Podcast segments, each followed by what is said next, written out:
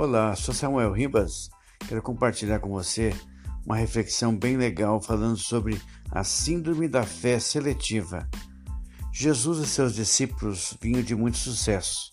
Parábolas maravilhosas, o mar da Galileia acalmado, o gadareno liberto, o chefe da sinagoga rendendo-se ante a necessidade e a certeza de que Jesus, que em Jesus havia Deus, uma mulher horrivelmente sofrida recebe a cura para a menstruação crônica e a filha de Jairo, o chefe da sinagoga, ressuscitara do sono da morte. Então Jesus foi para Nazaré, com seus discípulos e grande multidão. Logo depois de ter sido objeto de todas as percepções positivas, Jesus agora está ante os olhos dos discípulos como um jovem de pouco mais de 30 anos que retorna à vila onde nasceu.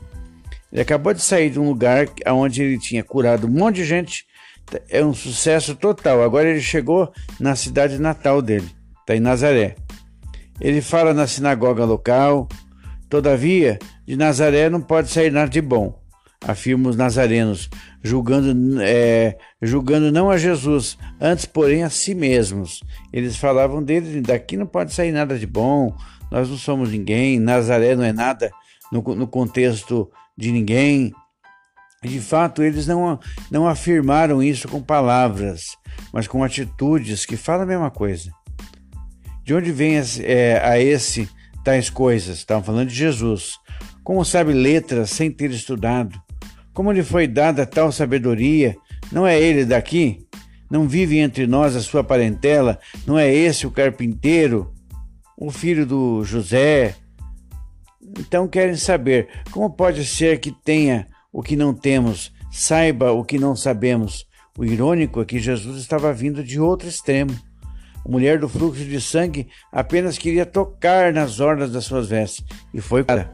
Em Nazaré, no entanto, o polo era outro, havia uma crosta sobre eles. Hoje em dia é o excesso de percepção de divindade que mutila nosso olhar, é, humanidade. Naqueles dias era o oposto, o excesso de humanidade que lhe cegava o coração para a presença do divino. Qualquer das duas visões polares corrompe a percepção de quem é Jesus. Nenhum profeta tem honra em sua casa entre os seus. Diferentemente do que acontecera antes, em Nazaré, a disposição de Jesus em curar foi limitada a uns poucos, e isso aconteceu somente porque ele impôs as mãos. O trágico dessa síndrome de fé seletiva é que ela deixa Deus do tamanho da nossa projeção acerca dele. Ele continuará sendo Deus sobre nossa doença, mas não conheceremos sua cura. Afinal, nosso coração está tão preconceituosamente fechado que nem com Deus impondo as mãos milagres acontecem.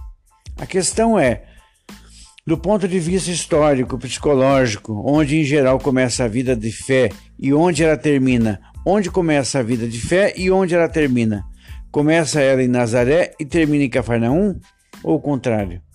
Em Cafarnaum, a mulher do fluxo de sangue que foi curada expressa o sentimento espiritual dos recém-atingidos pela palavra e que não tem questões para além da sua mais profunda necessidade.